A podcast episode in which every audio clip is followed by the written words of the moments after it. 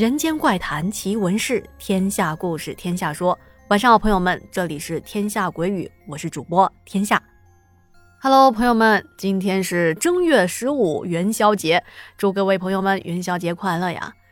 元宵节本来应该是与家人团聚的日子，但是刚才我在看微信公众号的时候，看到一篇文章，挺让人难过的。文章的作者说，他的一个朋友的女儿。啊，一个患了白血病的十二岁的可爱小女孩，在今天早上去世了。那个作者说：“他说我对这个女孩的印象一直停留在女孩刚刚上一年级时那种活泼可爱的、朝气蓬勃的、软软糯糯的模样，可是没想到今天就去世了。这个女孩患病的两年内。”他们家一直在坚强的和病魔做斗争，光是骨髓移植都做了四五次了，可是移植后的效果并不是很理想。在每一次获得希望以后，很快又令全家陷入绝望。就在今天的凌晨，他的妈妈发了一条朋友圈，写着说：“没有妈妈的陪伴，不要害怕，走慢一点，自己照顾好自己。”看到这句话的时候，我真的是，我也很难过。一想到如果是至亲的人离我们而去，真的是令人心如刀绞、肝肠寸断啊！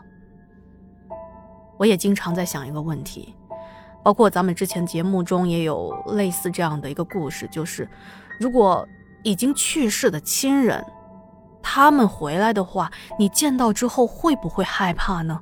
你会想要再见到他们吗？下面要说的这个故事是来自四川的听友小白小哥哥告诉我的，就是那一位在物流公司的货车上打盹的时候遇到很恐怖的事情的那个小白小哥哥。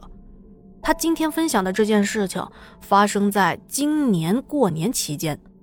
事情的经过是这样的：小白说，在去年农历的腊月初三，我接到了二姨妈的电话。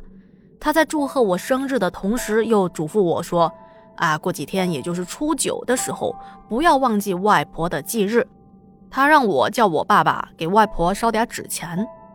由于我是在外地工作的，也没有回老家，我就打电话给我爸爸，把二姨的叮嘱跟他说了一遍。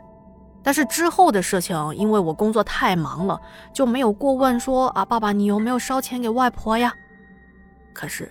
就在初九的这一天，我在工位上干活的时候，我这心里啊，突然就很慌，心脏很难受，并且浑身发冷，连脸上也冒出了冷汗。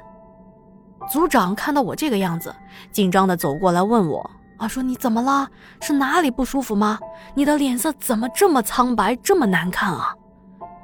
我就跟组长说：“说我心脏这一块地方很不舒服，就。”很慌，然后像喘不来气儿一样。组长一听，马上帮我跟领导请假，并且带着我来到了附近的诊所做检查。但是医生检查了说：“哦，我没有什么问题，让我回去休息一下就可以了。”就在这个时候，我突然想起来，今天是外婆的忌日啊，也不知道我爸爸有没有烧钱给外婆。这说起来，小时候我经常收到外婆的照顾。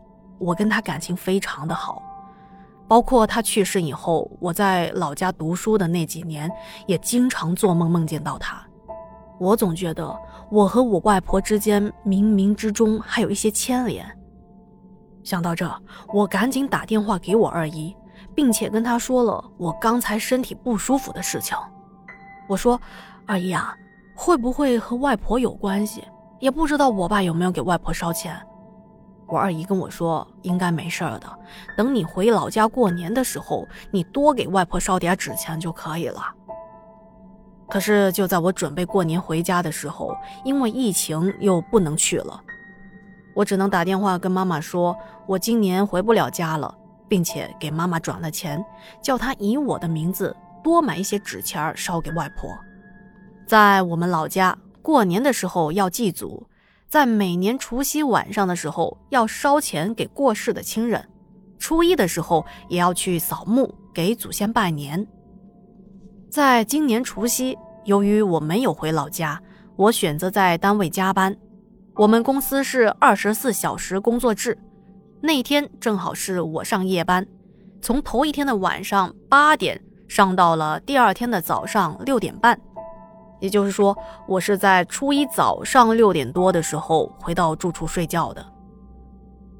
就在我睡得迷迷糊糊的时候，我突然看到我的外婆来到我这儿，她在和一些人聊着天儿，可是我不认识那些人。一开始，外婆并没有发现我，我看见她之后特别的高兴。外婆，外婆，我在这儿呢。外婆听到声音，回过头来看我，她也很开心。小白呀，你在这儿工作的怎么样啦？要好好工作，不要惹事儿哦。外婆说着，就从她的兜里掏出来一个白色的纸包，递给了我。我好奇的接了过来，打开一看。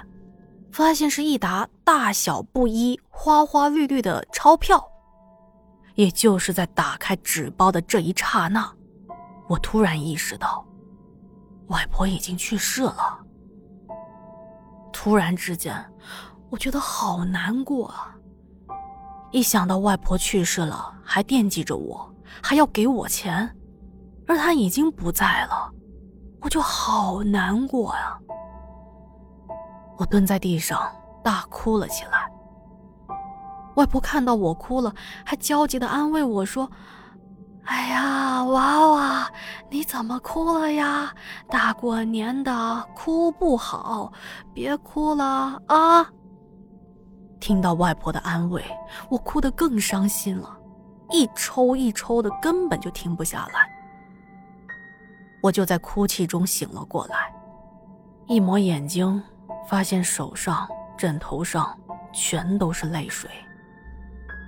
我醒来的时候大概是傍晚的时刻，就在我起身去够床头的纸巾盒的时候，我突然看到，从窗户照进来的夕阳余晖中，在靠近窗户的那个位置有一个黑色的人影。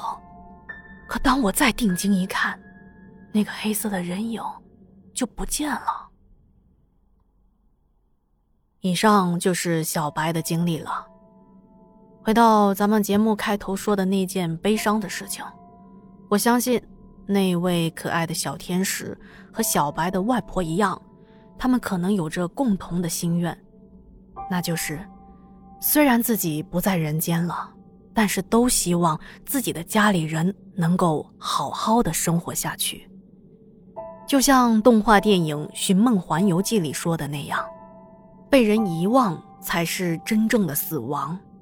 只要我们的心里记挂着那个人，那他就会一直活在我们的心中。好的，在节目的最后啊，感谢观澜听书小哥哥协助对稿件的整理啊，再次祝您元宵节快乐！值此佳节，多多陪伴身边的亲朋好友，不负当下的好时光。好的，那今天节目就到这啦，我们下期见，晚安。